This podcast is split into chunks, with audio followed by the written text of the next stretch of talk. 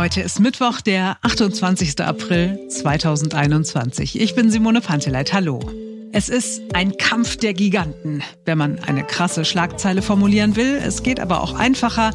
Facebook und Apple liegen im Clinch. Es geht aber auch persönlicher. Mark Zuckerberg und Tim Cook können einfach nicht mehr miteinander, könnte die Schlagzeile auch lauten. Jeder kann ein Update auf seinem iPhone machen und kann ab sofort sehen, worum es geht. Es geht um ein Milliardengeschäft, um Datenschutz im Netz, ja vielleicht sogar um die Zukunft des Internets. Ich bin Mark Schubert, jetzt beginnt ein neuer Tag. Es ist eine sehr interessante und bezeichnende Szene, die sich 2019 in Sun Valley abspielt und von der wir dank der Recherche der New York Times wissen. Sun Valley ist ein kleiner Ort in Idaho, ungefähr drei Flugstunden von Los Angeles entfernt. Ein Urlaubsort, bekannt für seine Skipisten im Winter und seinen Golfplatz im Sommer. Ein Mix aus mondän und idyllisch und deshalb kommen nach Sun Valley auch gerne Promis, die dort im Umkreis Häuser haben. Tom Hanks Hanks, Jamie Lee Curtis, Arnold Schwarzenegger und auch Mark Zuckerberg. Der hat es deshalb auch nicht weit zu einem Treffen großer Tech-Chefs, die sich alljährlich in Sun Valley auf Einladung einer großen Investmentbank einfinden, um dort über Trends und ihre Geschäfte zu reden. Wie schon die letzten Jahre trifft Mark Zuckerberg 2019 dort auf den Apple-Chef Tim Cook. Die beiden haben seit Jahren bereits kein gutes Verhältnis. Warum? Dazu gleich mehr. Ja, Mark Zuckerberg jedenfalls kommt stark angeschlagen zu diesem Treffen, denn erst kurz zuvor musste er in aller Öffentlichkeit den bisher größten Datenschutzskandal bei Facebook erklären. So this was a major breach of trust and and I'm really sorry that this happened. Um, you know, we have a basic responsibility to protect people's data and if we can't do that then then we don't uh, deserve to have the opportunity to serve people. So our responsibility now Zuckerberg musste sich rechtfertigen dafür, dass die Firma Cambridge Analytica die Daten von 50 Millionen Facebook-Usern auswerten konnte, ohne dass die User etwas davon wussten. Ob diese Daten vom Wahlkampfteam von Donald Trump oder auch von Brexit-Befürwortern tatsächlich genutzt worden sind, ist nicht bewiesen, aber den Verdacht hat Facebook nie ausgeräumt. Mitten in dieser Krise also trifft Mark Zuckerberg auf Tim Cook. Er fragt den Apple-Chef, wie würdest du denn mit den Folgen dieses Skandals umgehen? Tim Cook empfiehlt Zuckerberg etwas ganz Simples. Er sagt, lösche alle Daten, die du außerhalb von Facebook jemals gesammelt hast. Dieser Rat ist für Zuckerberg natürlich ein Schlag in die Magengrube. Schließlich lebt Facebook davon, Daten zu sammeln und dann passgenaue Werbung zu verkaufen. Daten sind im Prinzip die einzige Ware, die Facebook im Angebot hat. Ja, bei diesem Treffen im Sommer 2019 hat Tim Cook dem Facebook-Chef nicht weniger gesagt, als dass sein Geschäftsmodell auf Dauer nicht funktionieren kann. Spätestens seit diesem Moment ist klar, das wird ein Konflikt. Die beiden Typen werden nicht miteinander klarkommen. Die beiden Firmen Apple und Facebook werden zu Widersachern. Diese grundverschiedenen Ansichten von Apple-Chef Tim Cook und Facebook-Chef Mark Zuckerberg sind seit dieser Woche auf Millionen von Smartphones angekommen. Mit der neuesten Version des iPhone-Betriebssystems können die User jetzt nämlich selbst entscheiden, welche Firmen über verschiedene Apps hinweg Daten über sie sammeln und weitergeben dürfen. Die User können also ab sofort selbst sagen, Facebook darf nicht über WhatsApp, Instagram, die Facebook-App und den Browser hinweg meine Daten sammeln. Genau das aber ist Facebook Facebooks Geschäftsmodell. Je vollständiger das Profil eines Users, umso besser kann man die Werbung auf ihn zuschneiden. Zuckerberg hat Apple deshalb schon vor einiger Zeit mal auch offiziell zum Widersacher erklärt. Apple um, as one of iMessage is a key linchpin of their ecosystem. Uh, it comes pre-installed on every iPhone. Tim Cook hat sich in der Öffentlichkeit nicht hinreißen lassen, Facebook oder Zuckerberg direkt anzugreifen, aber indirekt. Hier sagt er zum Beispiel, wir dürfen nicht hinnehmen, dass alles in unserem Leben gesammelt und verkauft werden darf, dann verlieren wir mehr als nur Daten. If we accept as normal and unavoidable that everything in our lives can be aggregated and sold, then we lose so much more than data. We lose the freedom to be human. Also die ganz, ganz großen Worte. Wir verlieren die Freiheit, Menschen zu sein. Wer ist der Gute, wer ist der Böse? Das ist die entscheidende Frage, wenn man eine tolle Geschichte erzählen will. Ferenc Reinke ist unser Technikredakteur. Hi. Hallo.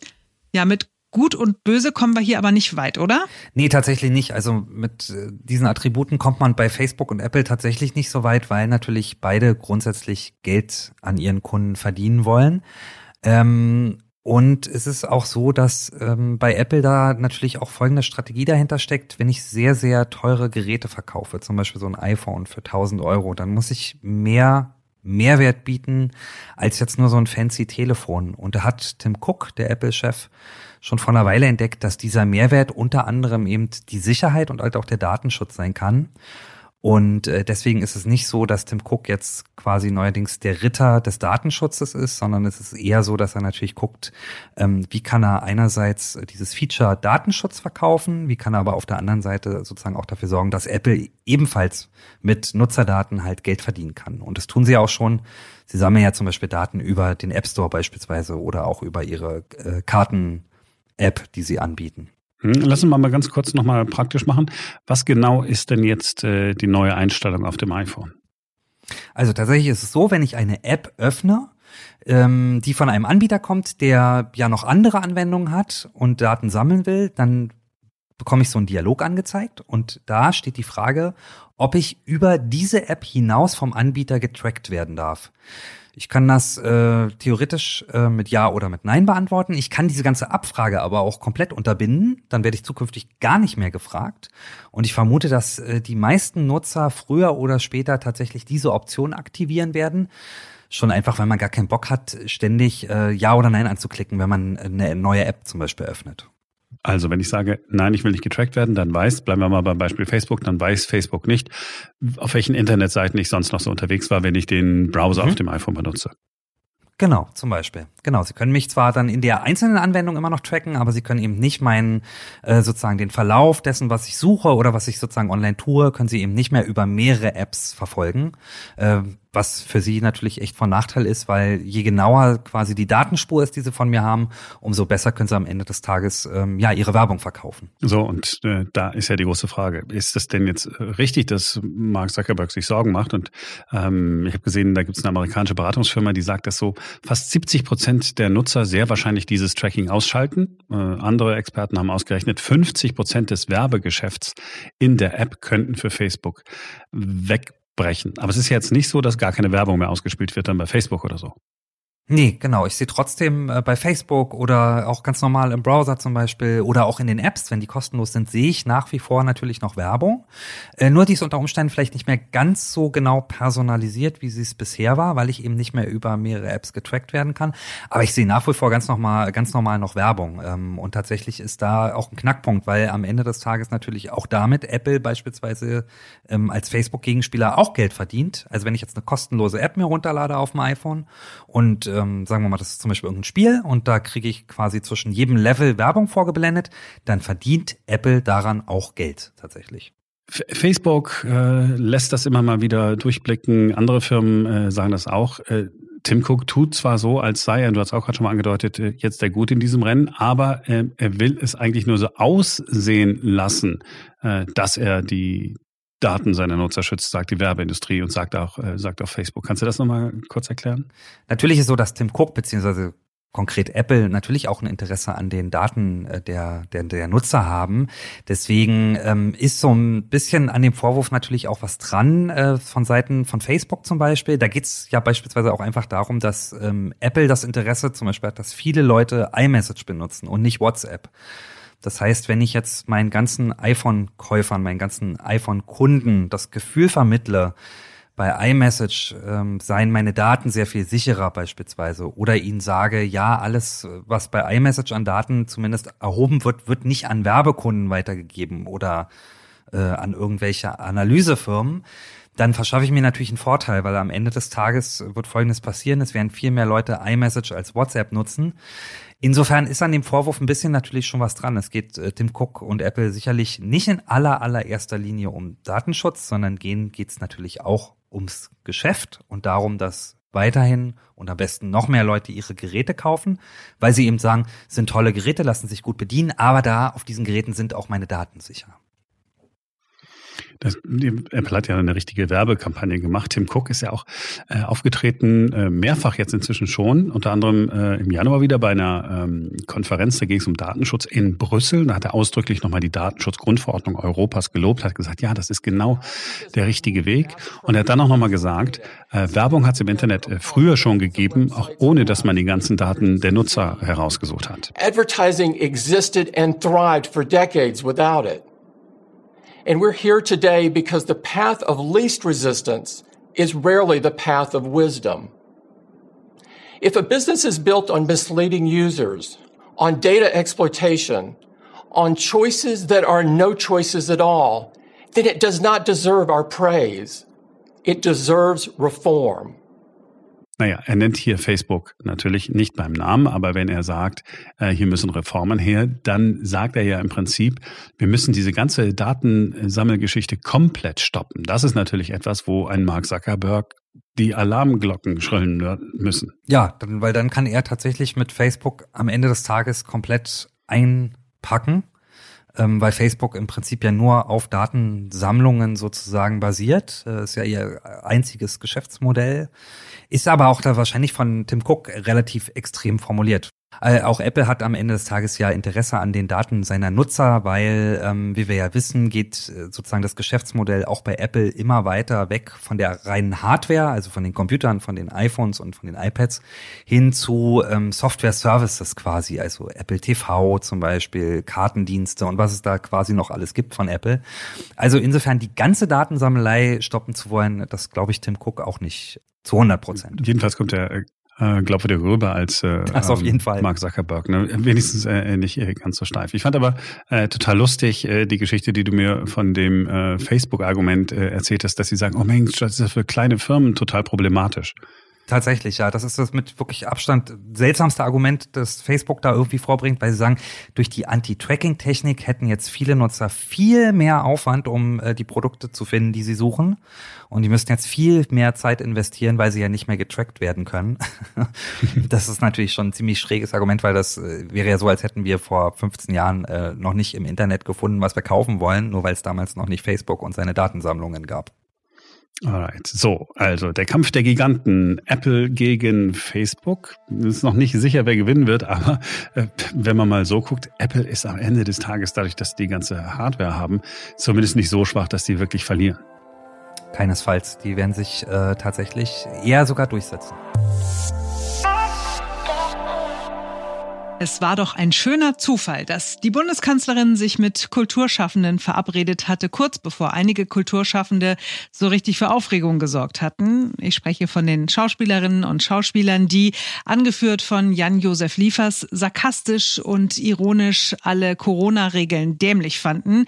Und sie hatten ja offensichtlich auch den Eindruck, dass niemand mehr selbst denken soll und dass die Medien eh alle nur schreiben, was man ihnen vorgibt. So, da ist doch die spannende Frage, Sagt die Kanzlerin dazu was oder nicht? Und wenn sie was sagt, was sagt sie? Ja, das war schon ein himmelweiter Unterschied. Das waren keine zynischen Videos, das waren keine Kunstfiguren, das waren keine Schauspieler oder selbsternannten äh, Schauspieler, sondern es waren einfach ganz normale Kulturschaffende, die reihum einfach erzählt haben, wie es ihnen geht, was ihnen aufgefallen ist, welche Zweifel sie haben, welche Sorgen sie haben. Die Kanzlerin hat immer wieder ähm, sehr konkret geantwortet, hat nichts versprochen, was sie nicht versprechen konnte. Also es war eine typische Merkel, war sehr gut informiert in vielen Punkten, hat aber auch gesagt, wenn sie gesagt hat, okay, das ist eine gute Idee, äh, die nehme ich nochmal mit. Wir hören uns einfach mal die Aussagen dieser Kulturschaffenden an und vielleicht haben wir im Hinterkopf, wie dagegen diese Videos der 50 Schauspieler geklungen haben. Äh, meine erste Frage wäre, äh, wäre das Saarlandmodell in Bezug auf die Kultur nicht auch etwas, was man auf die gesamte Bundesrepublik ausweiten könnte? Die Sorge, die ich habe, ist, keiner versteht es mehr und stellt auch alles andere in Frage, was als Regeln ist. Und ich würde mir wahnsinnig gerne etwas mehr Konsistenz und mehr Einheitlichkeit in diesen Regeln wünschen, denn wenn die Leute nichts mehr haben, woran sie sich halten können, dann stellen sie alles in Frage. Wie schaffen wir das, dass wir die Kultur in das Bewusstsein wieder nach oben rücken und uns eine, eine wirklich ernst gemeinte Öffnungs- und Planungsperspektive geben? Ähm, für uns Kinos ist es immens wichtig, dass wir eine realistische Möglichkeit haben, dauerhaft geöffnet zu bleiben. Also uns hilft es gar nichts, wenn wir zwei Wochen aufmachen dürfen oder drei Tage und dann wieder zu. Das funktioniert nicht. Wir als Galerie waren äh, vom letzten halben Jahr etwa die Hälfte der Zeit äh, geöffnet und teilweise durch äh, Click and Meet äh, oder andere äh, Möglichkeiten äh, besuchbar. Das heißt, da ist so unheimlich viel weggefallen und musste umgeplant werden, dass ich insbesondere für unsere Branche äh, das Gefühl habe, dass äh, die Schwierigkeiten auch wirklich in den nächsten äh, Monaten und Jahren sich äh, noch äh, sehr deutlich fortsetzen werden. Der Mensch, der mit Kurzarbeit versorgt ist, wird nicht gleich behandelt wie der Solo-Selbstständige. Der Solo-Selbstständige ist ausgeliefert den Dingen, die da kommen und hat in dem Fall eines Musikers kaum die Möglichkeit, eine wirkliche Kompensation zu erlangen. Ähm, bin sehr aufgeregt, sorry, ich komme mal wieder runter. Ja, ähm, Sie brauchen nicht ich, aufgeregt zu sein. Ja, es ist, es, ist, es ist so schmerzhaft zu sehen, weil mit den vielen Kollegen, mit denen ich gesprochen habe, auch über die Kulturinitiative 21 und diese Menschen, die äh, dann viel mir zutragen. Sondern ich habe jetzt meine Versicherungsleistung aufgebraucht. Und die Kurzarbeitszeit wird nicht mit angerechnet. Und das ist ein interessanter Punkt, den äh, nehme ich nochmal mit auf. Und mir ist tatsächlich so gegangen, dass die Schlussworte, die Merkel dann äh, gesprochen hat, dass die nicht nur so dahergesagt waren. Ich gehe fest davon aus, dass die sich die ganzen einzelnen Punkte wirklich noch einmal genau anguckt, die da angesprochen worden sind, und dann wirklich versucht, die konkret zu klären. Immer nur, wenn sie es kann. Dankeschön für Ihre Beiträge. Ich habe eine Menge gelernt, nehme auch eine Menge mit, werde mit der Staatsministerin sprechen und natürlich auch den Dialog mit den Ländern und Kommunen suchen. Alles Gute.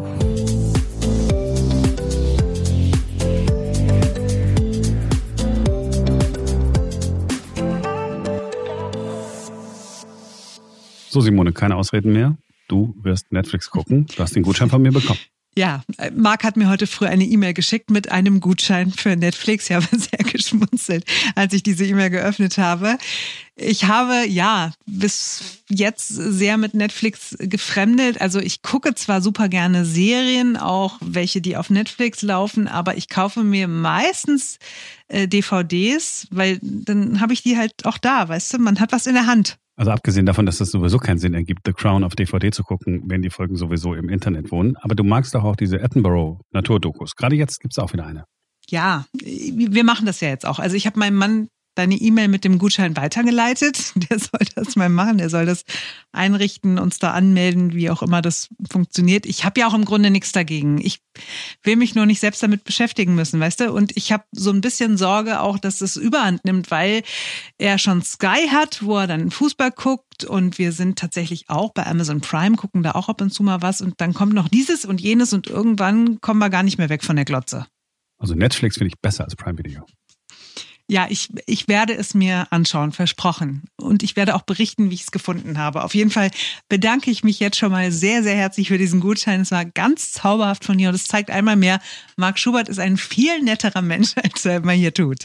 Ja, vielleicht was zauberhaft von mir. Vielleicht habe ich aber auch nur gedacht, ganz eigennützig. Sie guckt Netflix, da muss ich ja nicht mehr erzählen, was ich bei Netflix gesehen habe, wenn wir im Podcast drüber reden.